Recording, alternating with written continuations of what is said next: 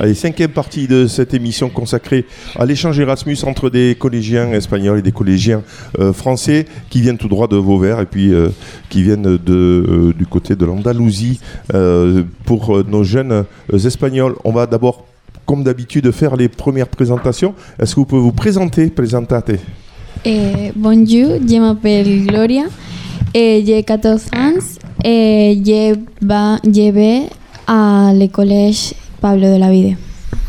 Bonjour, je m'appelle Lorena, j'ai 15 ans et je vais à l'école Pablo de la Vide. Allez, les jeunes françaises qui se... Hola, me llamo Lola y estudio al colegio La Valeverde. Hola, me llamo Ima, tengo 14 años y estudio al colegio La Valle Verte. Alors, on va parler de quoi aujourd'hui euh, Aujourd'hui, Euh, on va parler de quoi? On va parler du voyage à Nîmes, c'est ça? Oui. Alors, euh, je vous laisse le micro pour. Alors, je sais pas si vous posez des questions. Allez-y, on vous écoute. Eh, el martes fuimos a Nimes, visitamos el centro de clasificación usando un pequeño juego alrededor de un octógono. Luego tuvimos un tiempo libre donde fuimos al centro comercial. Después fuimos a visitar la Plaza de Toros. Escuchamos la visita con un estilo, una tarjeta. Nims es ville. Nous avons d'abord visité le jardin de Fontaine et nous sommes montés voir la tour Magne. Nous avons ensuite déjeuné et visité les arènes. Enfin, nous avons passé l'après-midi dans arènes et mm, dont nous avons pu voir bu- tous les villes de, de Nîmes. Voilà, les arènes, bien sûr, le grand classique. Vous avez fait le grand classique de cette ville, de cette belle ville de Nîmes. Est-ce que, on- euh, qu'est-ce que vous avez euh, Vous avez une question à poser, c'est ça hein, Pour euh, donc les jeunes françaises vont poser une question aux jeunes espagnols. On vous écoute.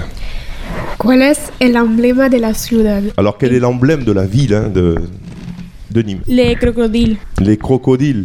Est-ce que c'est ça? Eh oui. Alors, d'où vient le crocodile?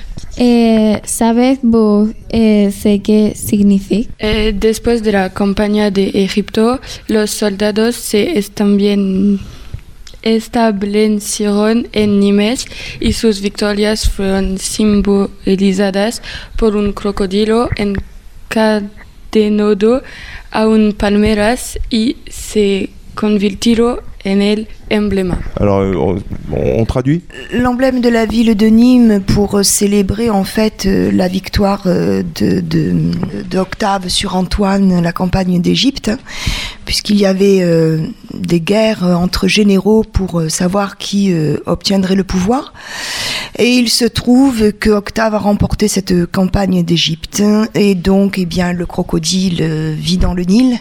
Les palmiers sont euh, l'arbre typique euh, qui pousse au bord du Nil et donc quoi de mieux que d'enchaîner un crocodile à son palmier pour euh, montrer que Octave a été victorieux. a été victorieux. Voilà un peu l'histoire de la ville de Nîmes, très belle ville aussi.